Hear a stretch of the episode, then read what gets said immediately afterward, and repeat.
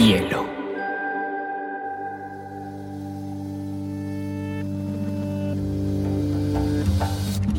Coincide con la noción de estilo tal como se define. La lectura debe ser una de las formas de la felicidad y no se puede obligar a nadie a ser feliz. Pero no tengo idea de lo que va a suceder después. Entonces un libro debe describir esa situación. Y digamos que lo es, el cuento se escribe así. Y a mí la, la cosa más importante que me ha pasado en la vida ha sido aprender a leer una pizca de exageración en esa frase. Este podcast se hace con el apoyo de Confama, que cree como yo en el poder transformador de los libros y la lectura. Hola a todos, estamos hoy con una invitada que me ha hecho llorar muchísimo con todos sus libros. Lorena Salazar es publicista, escritora, tiene dos obras, que es Esta herida llena de peces, y acaba de sacar o acaba de salir en Colombia su nueva novela que se llama Mal de Niña. Lore, qué bueno tenerte acá en Biblioteca Personal y bienvenidísima. Bueno, María José, qué alegría estar aquí. Gracias por la invitación. Eh, como te comentaba ahora, escucho tu podcast y bueno, estoy, estoy feliz ahora de, de estar del otro lado. Me encanta, Lore. Lore, quiero que arranquemos eh, hablando de, pues, esta obra de Esta herida llena de peces, que fue tu primera novela que sacaste además cuando te fuiste a estudiar a España, a esta maestría de escritura y fue tu trabajo de grado, pero que cuando salió generó todo un boom. Una obra además para todos los oyentes que hay que leérsela. Es una de las cosas más extraordinarias de la literatura colombiana. Es un libro cortiquitico, durísimo, pero con una poesía y con un encanto como pocos de los que yo he leído de escritores y escritoras colombianas. Fue publicado por Angosta y se llama Esta herida llena de peces. Lore, antes de que entremos en el libro, quisiera darle un poquito de contexto a los lectores que no lo han leído, porque esta es la historia de una mujer blanca en Quibdó que tiene un niño negro que adopta, que ama y cuida como si fuera su propio hijo, y ella tiene que hacer todo un viaje para retornarle a ese niño a la mamá biológica. Y es como toda la historia de este paso por el río a trato con estos dos personajes y con otros personajes maravillosos.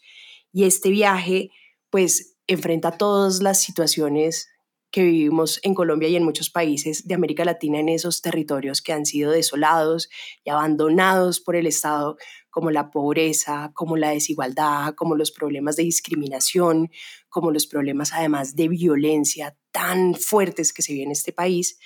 Y una cosa que es muy interesante es que Lorena vivió en Quibdó, que es una región que no es tan común eh, irse a vivir allá, pues por situaciones familiares y esa experiencia me parece, y eso es lo que quisiera empezar a arrancar y explorar contigo, la marcó profundamente. Tú viviste, Lore, desde el 2000 en Quibdó.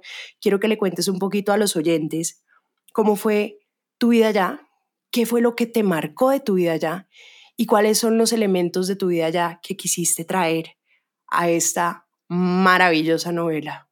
Bueno, yo creo que yo me di cuenta lo mucho que me había marcado mucho tiempo después, en, en el momento desde el 2000 y, y, en adelante, sencillamente estaba viviendo como, como cualquier niña eh, que se cambia de, de ciudad y que, y que, empieza a conocer y que busca hacer amigas y amigos y que intenta eh, que le vaya bien en, en, la escuela y demás, todo ese tipo de cosas. Entonces el tiempo transcurría muy, muy normal, entre comillas, por supuesto era un lugar donde había otras condiciones eh, en cuanto al clima, en cuanto a la cultura y en cuanto a, al orden público. Entonces, eso sí cambiaba las cosas, pero al ser tan niña, pues realmente no era algo en lo que uno se sentara a pensar. Eh, el lugar fue importante y, y, ha sido importante porque mi familia pues e, es de allí y también hemos tenido como digamos que hay historias. Entonces, eh, era un lugar que, que, era especial particularmente para nosotros, digo mi familia. Y eh, ya tiempo después, cuando ya estoy en la universidad, empiezo a pensar, cuando ya me voy de, de, allí realmente es que empiezo a pensar lo importante que siempre fue para mí. Empiezo a, a sentirme, a no sentirme cómoda, más bien, en, en otros lugares y extrañar mi casa, extrañar el clima, extrañar la gente, extrañar la comida, extrañar absolutamente todo. Entonces es ahí donde empiezo a, a pensar un poco en, digamos, o a sentir primero y luego a pensar un poco en, en, esa necesidad de, o esas ganas de querer regresar constantemente. Y bueno, mucho tiempo después, cuando me, me siento a escribir la novela, finalmente es lo que, es lo que primero sale. Pasa mucho, o le pasa creo que a muchos autores y autoras que sus primeros libros se refieren mucho o visitan mucho su niñez o, o adolescencia que hay muchos temas ahí que hay que tocar o a los que es necesario regresar para luego, digamos, pasar a otros. Entonces a mí me pasó eso. Eh, empecé a, a, recordar, empecé a como a crear una habitación donde yo podía volver a vivir eso que, que, viví cuando, cuando era muy niña y realmente eso era lo que quería, más allá de escribir el libro, no, yo no sabía si lo iba a terminar, si no, eh, eh, esperaba que sí porque necesitaba entregarlo como proyecto final, pero yo lo que quería era como crear un, un espacio para vivir eso que viví alguna vez y recrearlo y, sentirme otra vez de alguna forma, no solamente en ese espacio, sino también siendo niña. Eh, obviamente es completamente ficción, pero los lugares sí que los saqué de mis, de mis recuerdos y, bueno, el resultado final fue, fue la novela Estaría llena de peces. Lore, siempre te interesan en tus novelas el tema de la familia. ¿Por qué querías retratar como ¿Qué te parecía interesante coger un personaje que fuera una mujer blanca, que tuviera tal vez un niño negro y que se lo tuviera que retornar como en términos como, como de raza, de maternidad y de esos vínculos amorosos? ¿Cuáles eran esos conflictos que te interesaban retratar? Bueno, principalmente la familia, porque yo vengo de una familia tradicional, es decir, mamá, papá, eh, hermano, perrito, y me llamaba mucho la atención otros, otros tipos de familia porque crecí viéndolos eh, en Quibdó y porque era una necesidad de explorar otros espacios la que me la que llegaba a mí entonces mm, aquí por esa por esa necesidad pero también por eso que crecí viendo no no se me vino a la cabeza en ningún momento que la familia iba a ser esa familia que acabo de contar, que fue la que yo tuve, ¿no? Para mí, una familia que, que fuera acorde a muchas, no todas, por supuesto, pero a muchas situaciones que, que vivían en, en, la región. Entonces, en este caso, por condiciones económicas de conflicto eh, y, muchas otras más, incluso hasta de transporte, pues eh, puede suceder que muchas madres eh, tengan que dejarle a sus hijos a, a otra mujer a que los cuide o que realmente los niños se, se cuidan o se van criando en comunidad, en, el barrio, pues, y entre todas las mujeres. Entonces,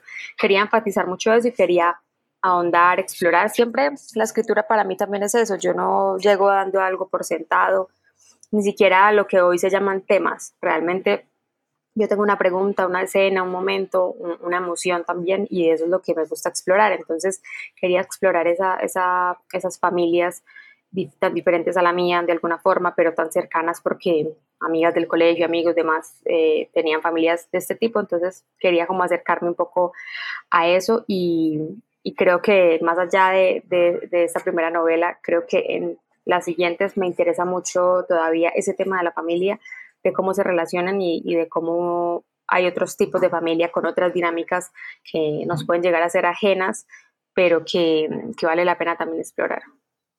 Lore, hay una cosa que a mí me llamó mucho la atención de tu libro y es que, como pocas veces he leído en Colombia, tocabas el tema de la raza.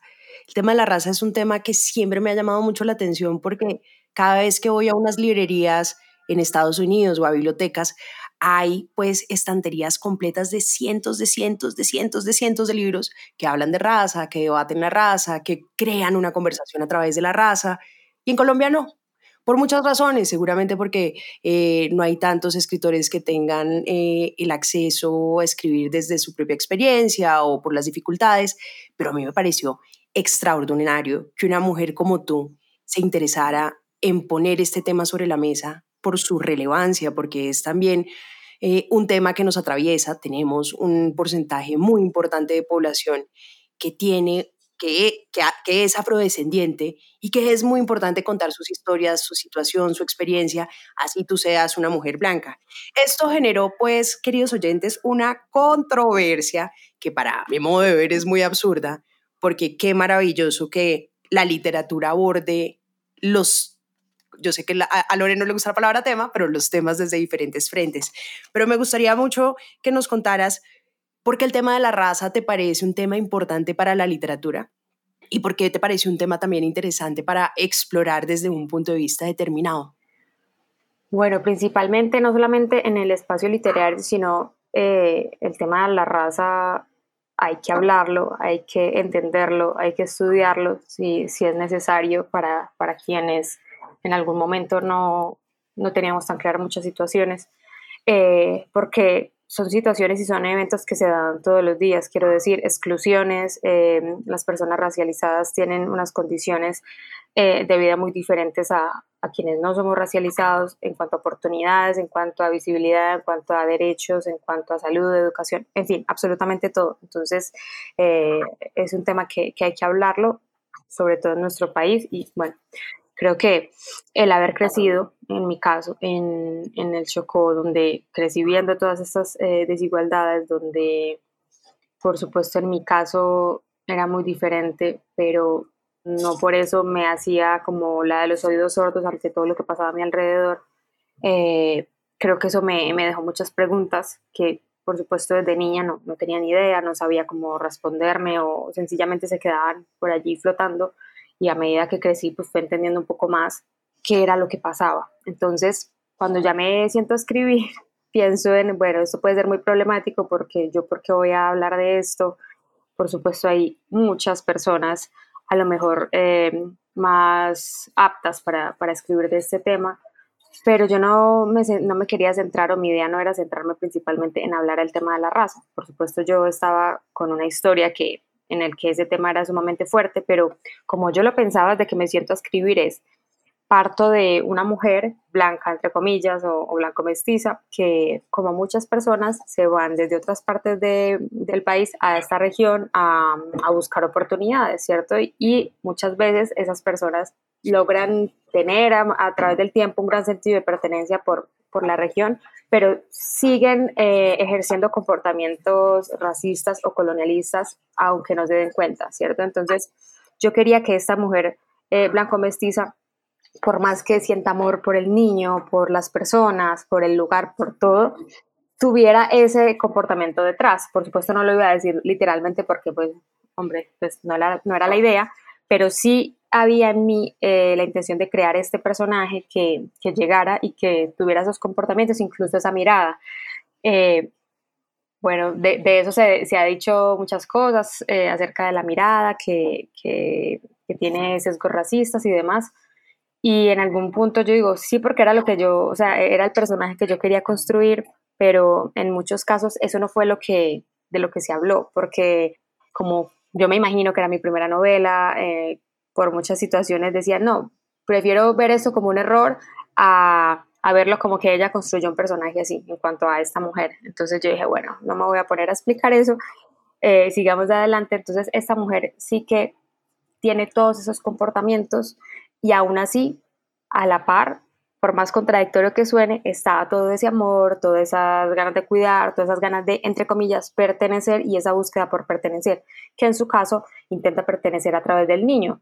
Ella, por supuesto que lo quiere, pero el cuidarlo, el intentar ser la mejor madre, el intentar pertenecer a, una comunidad, eh, lo hace a través del niño y bueno, finalmente no lo logra o se le escapa de las manos y queda la pregunta abierta de, ¿se puede o no pertenecer a, un territorio? No se puede pertenecer sencillamente por un capricho, pues hay, hay territorios que te llenen una historia detrás muy grande, eh, pero se puede buscar formas de pertenecer diferentes a las que comúnmente eh, conocemos. Entonces, eh, ese es, digamos que un, una parte de, eso que me cuentas, de esa controversia y demás. Ese personaje eh, fue creado para eso y, bueno, para mí ha sido maravilloso que se den espacios de conversación porque sea lo que sea que como se interprete o, lo que se diga, de la autora lo importante siempre es el libro. Realmente eh, en cuanto a, a, la autora eso, eso no importa, yo lo hago a un lado. De hecho el libro, desde que uno lo pone afuera, ya no es de uno y, y pueden pasar un montón de cosas y,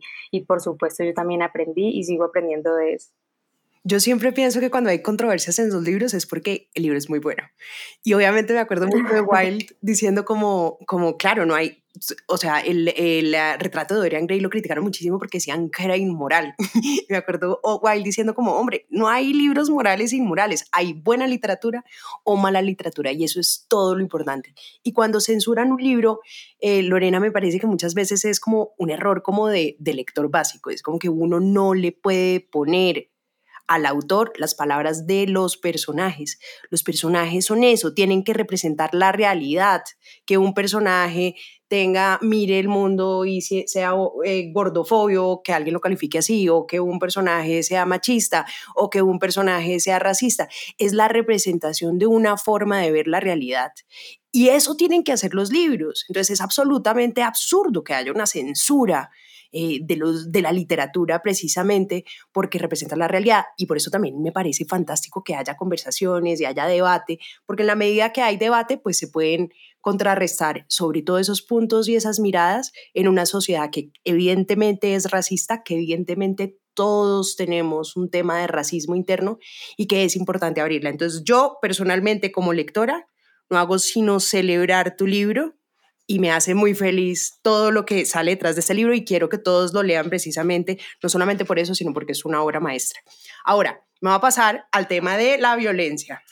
Lore, tú te metes en un tema que también es durísimo, además, pues, perdón, voy a hacer un spoiler y les voy a decir por qué hago el spoiler, porque evidentemente lo importante no es tanto cómo o cuál es la historia, sino cómo lo narra un escritor. Uno siempre se puede saber las historias, pero lo importante es la capacidad de un escritor de llevar y transmitir esa historia.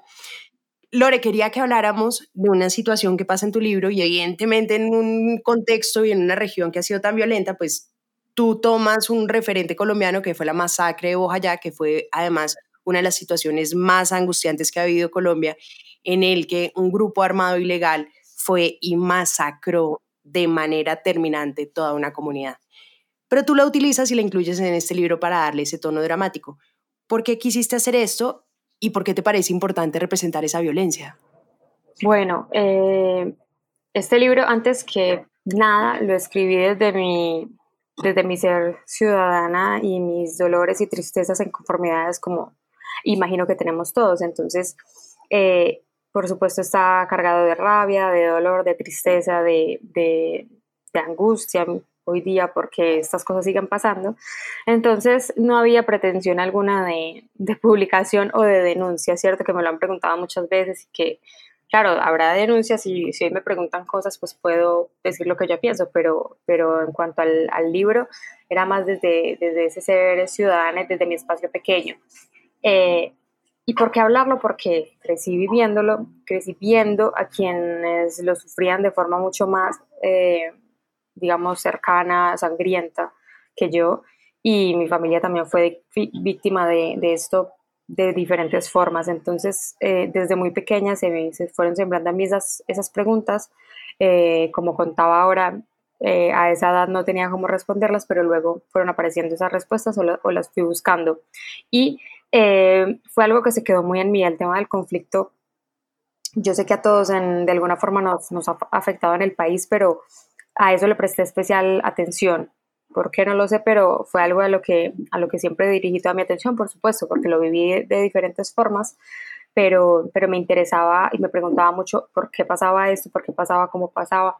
En el caso de, de Bojayá, eh, fuimos muy cercanos porque en Quito nos dimos cuenta de todo, eh, estábamos con la zozobra de, de, la situación, yo estaba muy pequeña, pero me acuerdo. Y, y luego escuchábamos las historias de las personas que, que llegaron eh, a Quibdó y que contaban todo lo que pasaba, todo lo que pasó en ese enfrentamiento entre dos grupos armados, cómo el ejército tardó en llegar, eh, más bien se esperó un tiempo prudente a que pasara todo para luego aparecer, hacer su aparición y toda la complicidad que hubo con respecto a esta situación por parte de, del ejército de Colombia. Entonces, todo este tema sumamente injusto es de no creer eh, todo lo que pasó pues también se, se me quedó guardado a través de, de, los años y bueno, cada año hacíamos eh, el ritual como de para honrar y conmemorar este hecho, así como otros hechos eh, que sucedieron y, cada año mi familia lo recordábamos, entonces e, era algo que, que, siempre, que siempre se quedó en mí, que siempre fue importante. Y vuelvo a, al tema de la escritura y es cuando me siento a escribir. En ningún momento pienso en esto cuando, cuando comienzo la novela, sino que para mí la historia era el río, era el niño, porque quería eh, estar con un niño, quería casi que tener un niño que fuera mío en la historia y ese conflicto con, con, con la madre y, ver cómo, cómo se podía resolver ese conflicto que, que, lo viven muchas personas, bueno, qué iba a pasar aquí y cómo podía yo explorarlo, ahondarlo un poco más y, y ver qué iba a pasar al final. Ya tenía posibles ideas de, de finales, pero ya ha llegado un, un, tiempo de escritura, ya había algo que me estaba dando vueltas y es cómo voy a escribir esto, cómo voy a hablar del río, de un niño, de una madre, voy a llegar a, a y todo, y, no voy a hablar de, de la masacre primero porque es importante para mí y segundo porque sigue vivo, o sea, la reparación aún, aún sigue, aún no se ha terminado de dar para muchas personas, entonces yo dije, bueno, lo pensé muy bien y yo, ¿qué hago? ¿Será que me lanzo a escribir esto? Mm, quería, por supuesto, escribir la escena porque me ofendía muchísimo que, que este tema se hablara o se recordara solamente una vez al año, si acaso cuando pasaban la noticia o el recuerdo de la conmemoración y era un, una nota en, en, el, en, las noticias que duraba, no sé, un minuto y ya luego dejaba de, de existir y ya la gente nunca más se volvía a acordar. Eh, claro, se acordaban de los datos, pero el dolor no. Y yo quería de alguna forma eh, como crear ese, ese dolor para que si alguna vez alguien leía esto, fueran así solamente mis, mis profesores o compañeros, pues sintieran ese, ese dolor, un poco una intención bastante triste y, y y dura, pero, pero eso era lo que quería hacer. No, no me quedaba tranquila con, con los datos. Pues una, una intención que lograste muy bien porque has hecho llorar a la mitad del país. Dios mío, es, es muy difícil, pero sí pensaba en eso porque los datos, estamos tan acostumbrados a recibir datos eh, horribles en este país que que no sentir lo que han sentido otros, pues nos, aleja mucho más. Entonces yo quería un poco crear eso. Tenía miedo, por supuesto, porque nunca había escrito nada, una escena así. Eh, sé que, bueno, me, me han, también han, eh, he recibido críticas de, de, la escena por escribirla como, por escribir una violencia de forma tan literal. Yo digo, pero, pero ¿por qué? O sea, si, si, si yo yo quería crear ese, ese dolor a través de esto. Por supuesto que en el libro hay violencia de muchas formas, ya la había explorado eh, desde el abandono, desde el abandono estatal, desde la lejanía eh, y, el, y, el, sentirse como excluido de, de, todo, especialmente en esta región. En fin, desde muchos tipos de, de, de violencia social, económica, eh, de salud también, y quería explorar eso también, porque no iba a, a tratar ese tema con, con, eufemismos, ni mucho menos, ni iba a pasar por encima suavecito, no quería contarlo, por supuesto que, que, que no estuve allí, pero esa creación de, de, ese momento era importante, era importante para mí y quería que, que, que, fuera, fuese sangriento. Yo creo que más allá de, de, de hacer llorar o no, yo, yo quería que ese momento sí quedara grabado, porque para quien lo leyera. Porque, repito lo que dije ahora, un número en, en, en las noticias, una, una cifra, un, un, recordatorio simple no, no era suficiente y estas cosas siguen pasando. Entonces, yo, yo sentía, vuelvo y digo, como ciudadana, la necesidad de, de, de nombrar esto de esa forma y de, y de, hacer también ese, ese viaje y ese recorrido yo misma en el momento de, de, la escritura. Por supuesto, yo también lloré, a mí también me, me costó muchísimo, muchísimo porque porque repito, es algo que cada año conmemoramos, es, es algo que, que, está muy ligado a mi familia, por situaciones que no, que no cuento porque no, no son relevantes en este caso para la novela, pero, pero sí lo volví a leer y a corregir y a revisar y, y igualmente lloraba. Sé que si hoy día lo leyera pues pasaría lo mismo, pero, pero era esa intención, eh, un poco cruel a veces, pero, pero necesaria para mí.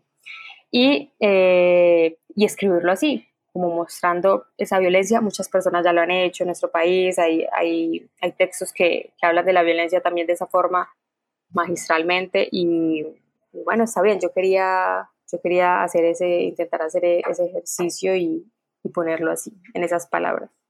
Lore, siempre me ha llamado la atención eh, cómo cada escritor empieza a acercarse a la literatura. Entiendo que tú tenías bibliotecas cerca, librerías cerca, pero que particularmente lo tuyo fue primero un acercamiento por la oralidad. Y es muy curioso porque también eso se ve muy presente en esta novela, ¿no? Como, como con estas mujeres, con estos cantos, con estas historias.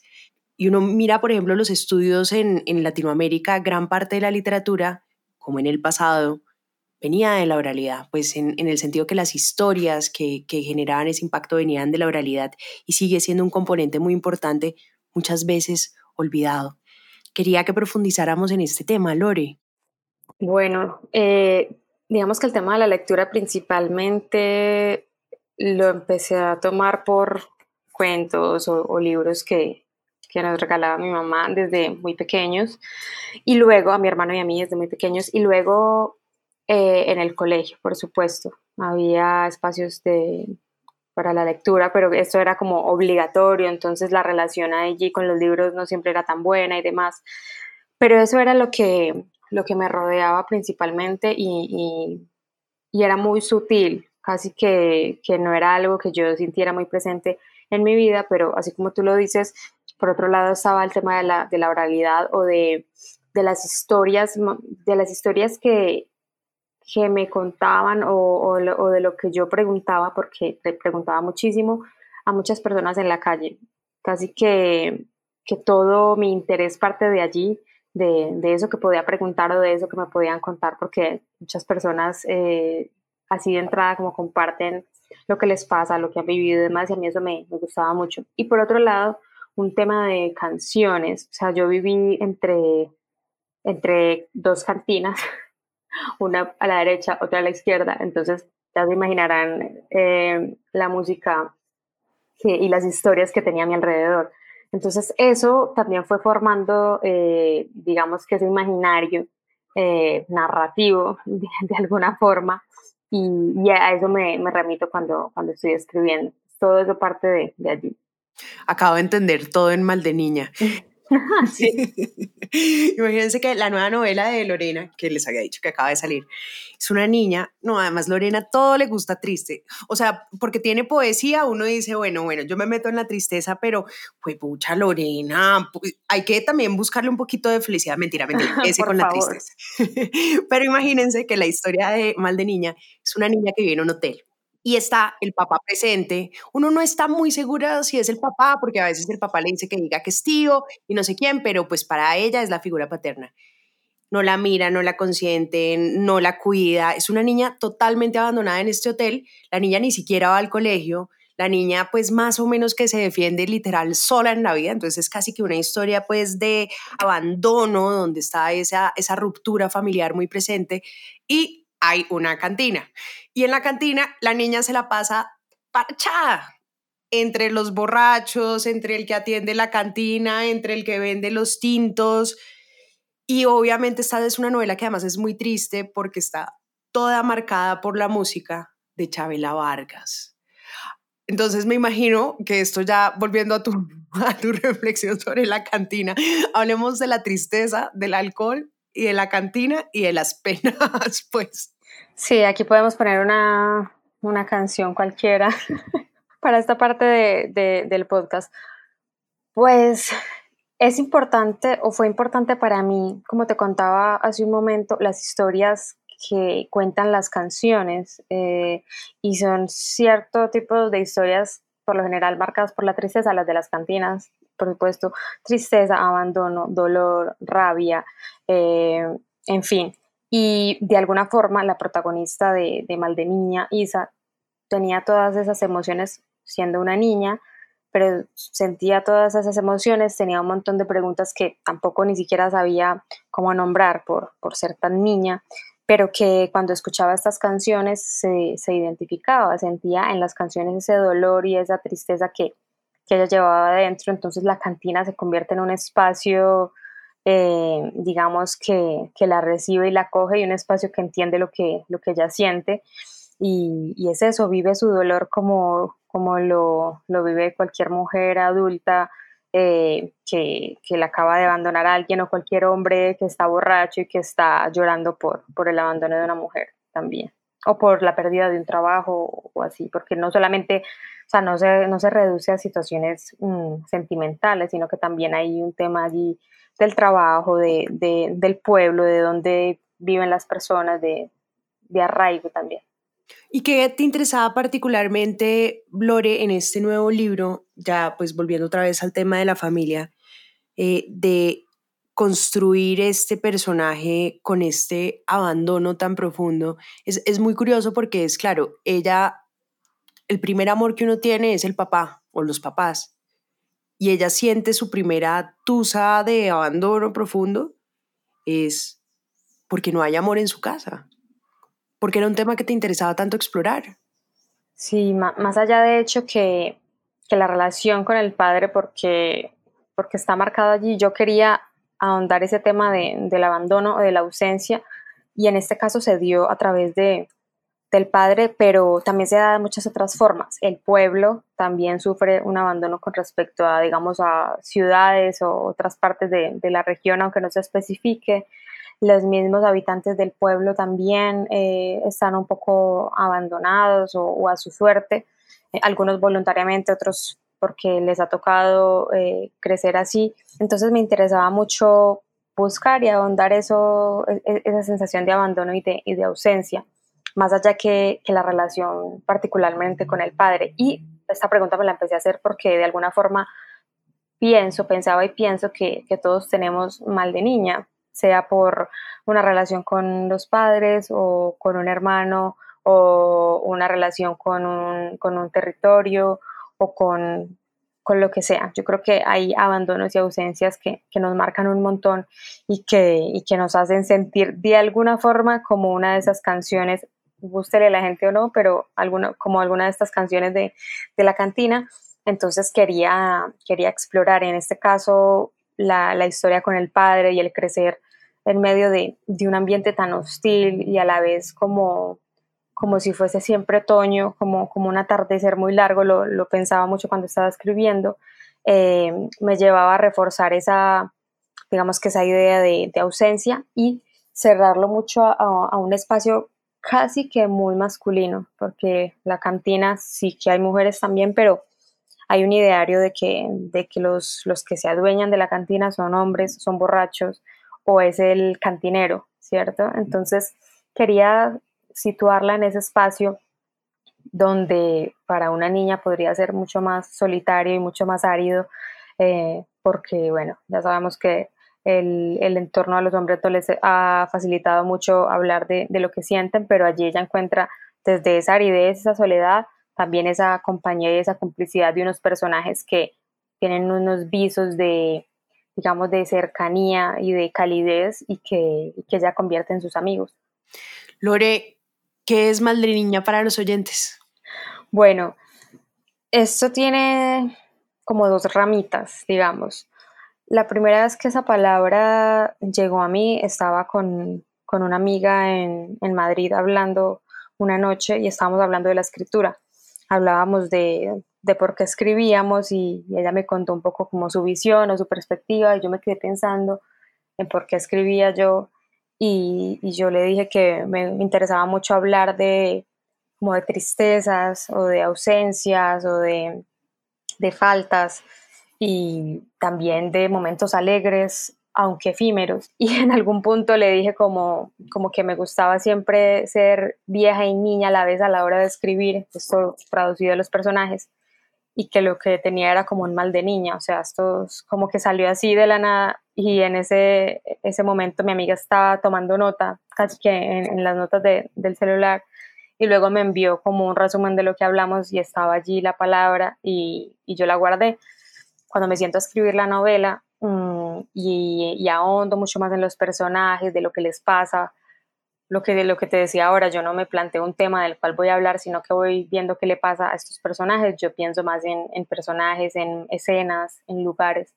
Y cuando en algún momento me doy cuenta que lo que tienen es eh, como ese abandono, pienso en mal de niña. Yo digo, tienen una combinación de una alegría y una tristeza en la cotidianidad y, y eso se puede traducir en ese, ese mal de niña. Por otro lado, en nuestro país que es sumamente supersticioso, eh, existe el mal de ojo y es que dicen que cuando una persona tiene la mirada muy fuerte le puede causar un mal de ojo a un, a un, niño y hacerle un daño, entonces les puede dar fiebre a los niños, les puede dar dolor de estómago, les puede dar, bueno, un, un sinfín de, de, de síntomas y a mí eso se me, se me, se me mezclaba de alguna forma con ese mal de niña y, lo que empieza a sentir eh, Isa en, en, la novela es esa combinación de síntomas físicos con, con tristeza, con abandono, con dolor, con momentos alegres sumamente efímeros. Entonces fue imposible no mezclarlo. Creo que en algún momento ya se dio como esa unión de, de, de, esa, de esa, palabra con,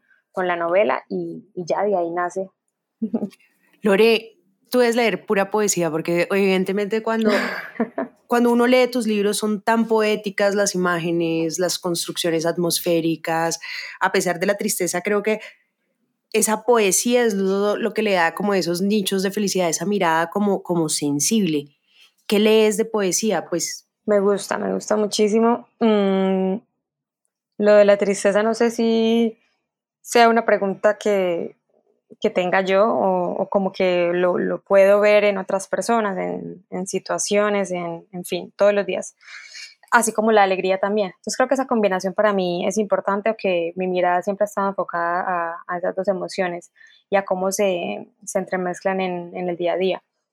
Sí leo mucha poesía, me gusta muchísimo, me gusta mucho Gabriela Mistral, leo mucho a Cadenas, eh, a Marosa, me encanta Marosa de Giorgio, por supuesto, ella, en ella no hay tanta tristeza, realmente es como más esa alegría y esos chispazos, bueno, y muchos más, y me gusta mucho también por esa concreción y esa exactitud a la hora de, de escribir, como que yo siempre he sentido que para decir algo no se necesita decir muchas palabras, que creo que uno puede ahorrarse muchas palabras y, y ser un poco más concreto, a veces ahorrarse tantas que en, ciertos momentos hasta me cuesta hablar, pero, pero sí me, me llama mucho la atención esa, esa búsqueda eh, que tiene la poesía de construir un espacio con, con muy poco y yendo a, a, digamos que a una emoción muy puntual. Eso me, me sigue llamando mucho la, la, atención y es una pregunta abierta también, no, no, no se resuelve jamás.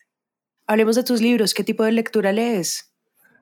Bueno, me gusta mucho, creo que esto lo he dicho en, algún otro espacio, pero me gustan mucho los libros que, que, me saben a tierra. O sea, a mí me cuesta todo lo que sean ciudades, edificios y demás. Los leo, pero no es lo que más, no es lo que más me apasiona. Me gusta mucho todo lo que esté en espacios rurales, todo lo que involucre las manos, la tierra, eh, caminos, carreteras. Eh, lo que hable mucho de, esas costumbres tan viejas, más que, más que otras eh, situaciones o eventos, eh, digamos que más contemporáneos. Entonces, por eso nombraba hace un, hace un momento, por ejemplo, a Gabriela Mistral, que en su poesía tiene esa combinación de ella fue maestra rural, entonces tiene esa combinación de todo lo niño, todo lo infantil, con todo lo árido que puede llegar a ser la tierra, con lo difícil que puede llegar a ser eh, el Valle del Elqui, un, un montón de, de situaciones que, que, se van mezclando. También, digamos que Felisberto Hernández y, y, esa forma de, de, empezar las historias como si ya hubieses estado leyendo antes algo de él y retomaras esa historia. Me llama mucho la atención que siempre busca siempre busca caminos diferentes. Es como si, una, como si las palabras las volteara al revés de alguna forma. Eh, Marosa de Georgia, como, lo, como lo, les contaba ahora, creo que tiene un, un, imaginario tremendo y lo que ella nos cuenta, si empezamos a racionalizarlo, puede parecer muy extraño porque hace una mezcla de frutas con verduras, con tierra, con hadas, con, en fin, con todo y tú entiendes lo que ella te está contando y, o sea, no solo lo entiendes, sino que te lo imaginas y lo ves más allá.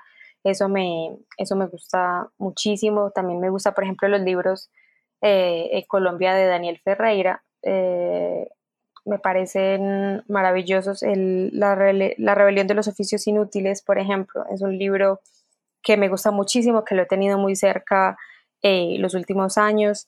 Eh, y esos, esos, libros... ¿De qué es el de Daniel? Habla de, de un... Habla de varias cosas, pero de un grupo campesino que está luchando por su tierra y cómo, lo que ya sabemos, eh, en nuestro país las, las guerras han empezado por, por, la lucha por la tierra. Él tiene, sus libros se llama La Pentalogía de Colombia, son cinco libros que, que hablan de, de, Colombia, pero hay mucha belleza en lo que escribe y, toca muchos temas que, que, bueno, son, son interesantes de situaciones que, siguen ocurriendo hoy día. Entonces ha, sido como una, una, investigación y una construcción literaria muy interesante la que, la que él tiene. Entonces lo recomiendo muchísimo. ¿Qué libro te ha hecho llorar? Además mm. del tuyo. Además de ese, yo creo que ninguno, porque casualmente no soy tan fácil de, de llorar como con, con, lecturas ni con películas, por ejemplo. Mucha gente lloró que con, con Coco o con After Sun creo que es, y yo no, o sea, yo no, yo me sentía, yo, ¿será que soy muy mala o qué? Porque yo no tengo ni cinco ganas de llorar. Entonces no, no me ha pasado tanto realmente, creo que, que todavía está por llegar ese libro que me haga llorar. Lorena, oí en algún espacio que decías que le tenías pánico, pánico a la cursilería. Y queríamos que exploráramos ese tema. ¿Por qué si la cursilería es tan encantadora? Bueno, yo creo que es un lugar en el que se puede quedar muy fácil porque si no tomamos suficiente distancia de lo que queremos escribir, si, si, lo estamos escribiendo de algún recuerdo, incluso si no es así, si es algo que nos llama la atención y nos hemos ahondado a pensar, a, sentir, a, investigar incluso, podemos caer en, en ponerle un velo a esa situación, a ese tema, si, si lo queremos llamar así, o a, o, a, ese evento que puede ser sumamente cursi o, o, puede quedar recargado. Entonces, digamos que más que cursi, pongámoslo en otras palabras, y es eso, recargado, como les decía ahora. Me interesaba mucho esa búsqueda por decir, eh, decir mucho con poco contar mucho en, en cuanto a, no sé, una, una, escena, una emoción, un, el sentimiento de un personaje, pero con poco. Y creo que cuando hablamos mucho o caemos en lo cursi o en lo recargado, pues eso no, no se da. Creo que se contradice un poco esas dos ideas. Entonces, principalmente eso. Y lo cursi, hay una, quiero hacer una diferencia allí y es, es muy diferente lo cursi a la exploración de la ternura. La ternura en la, en la escritura me parece maravillosa y me gusta y no, no me repele. Sé que a muchas personas eh, les debe fastidiar eso, a mí no. Pero ya lo cursi es eso, es cuando no, no se toma suficiente distancia de, de, una situación, cuando se le pone un velo o se la idealiza y se sobrecarga de palabras, pues ahí para mí ya no funciona. Para ti, Lorena, ¿cuál es la importancia de la lectura? Tú has crecido en espacios como Kipdo, que tienen pocas oportunidades eh, en términos, digamos, sociales, pero tú te acercaste a los libros de una forma diferente para contar. ¿Ves alguna función social en los libros desde tu mirada?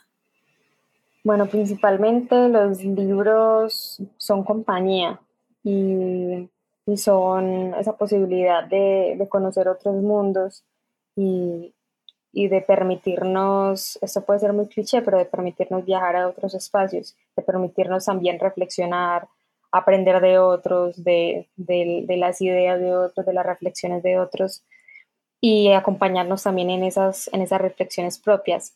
Eh, más allá de eso, que tengan una función específica, yo creo que es cargarle demasiado a los libros.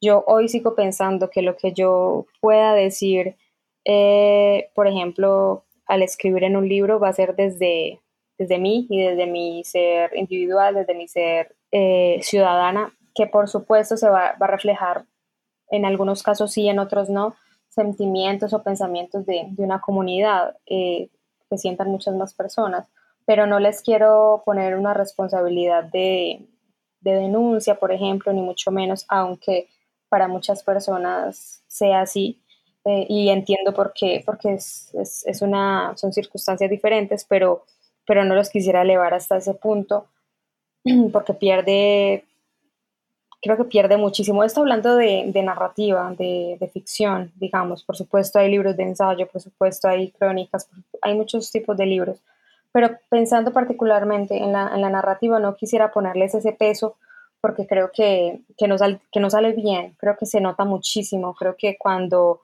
queremos que un libro sea denuncia, cae en un montón de lugares comunes y de palabras repetidas, que es lo que veo hoy día en, muchos libros que, que creo que no es necesario, que le hace mucho daño. Si yo escribo desde, como autora, mis intereses, por supuesto sus intereses son los de, los de una comunidad también, o, ese pensamiento, o esas necesidades, o esa búsqueda se va a ver reflejada, por supuesto que en mi comunidad o en mi entorno social, pues bien, pero ya la pretensión de que yo con un libro o, de que un libro de otra persona vaya a, lograr un montón de cosas, me parece que, es imposible, me parece que, que hay que despojar los libros de, de, eso que se les ha dado, sobre todo en este tiempo, bueno, realmente desde hace mucho, de, de ponerles ese peso que, que, realmente no deberían cargar. Por supuesto que están allí, por supuesto que abre preguntas, lo que debemos hacer es eso, conversar y reunirnos a hablar, y el trabajo es, es casi que de nosotros, no de los libros.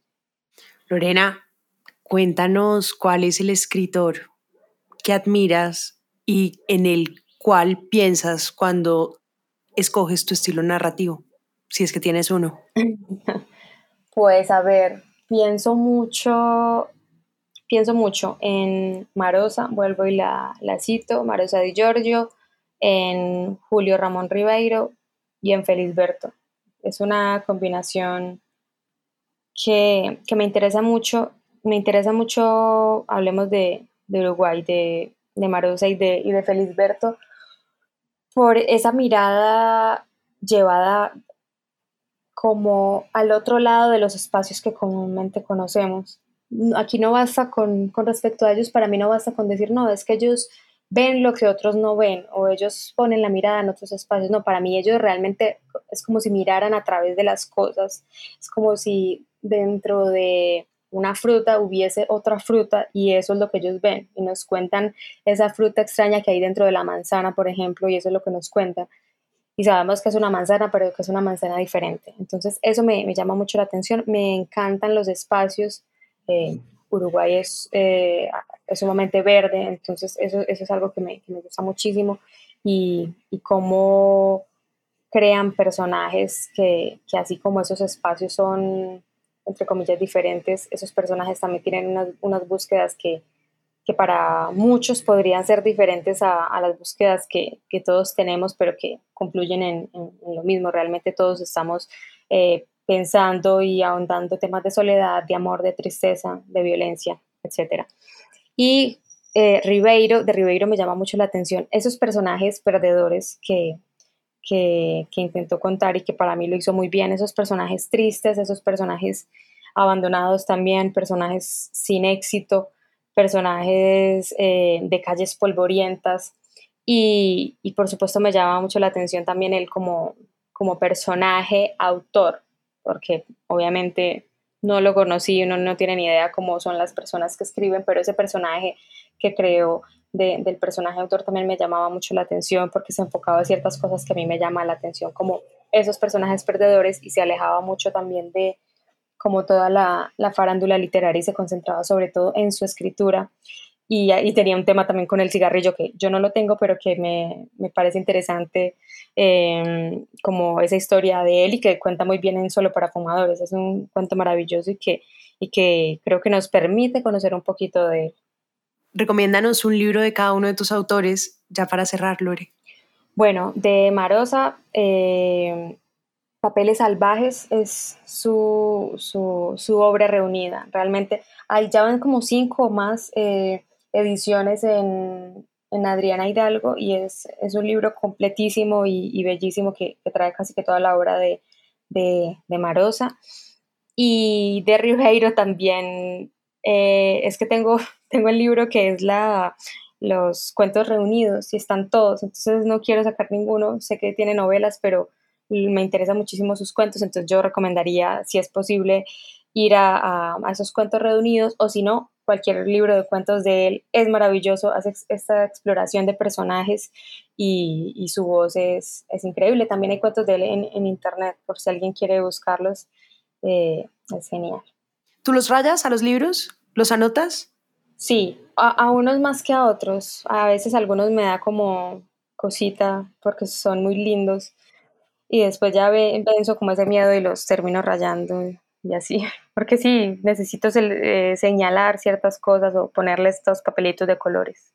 ¿Y cuando los empiezas, los terminas todos o eres valiente y los, eres capaz de soltarlos. No, no, no, no, suelto muchos, empiezo muchos, algunos no logro entenderlos o engancharme y los dejo y los retomo después. Algunos me gustan muchísimo y me gustan tanto que los tengo que leer muy despacio, muy, muy, muy despacio, casi que parece que los hubiese abandonado, pero no, es que no quiero que se me acabe y así. me encanta.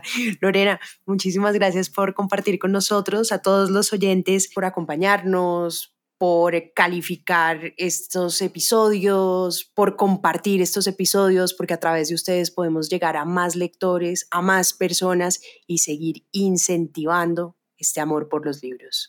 Lore, muchas gracias. Bueno, no, gracias a, a, ti y a quienes escuchen el podcast. Me encantó estar aquí, me encantó la conversación y bueno, espero que volvamos a encontrarnos en otro espacio.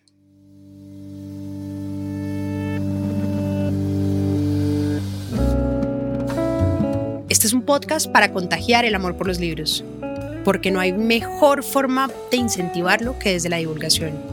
Ser promotor de lectura es un hobby, pero también un reconocimiento y un agradecimiento implícito a aquellas personas que en nuestra vida nos acercaron a los libros.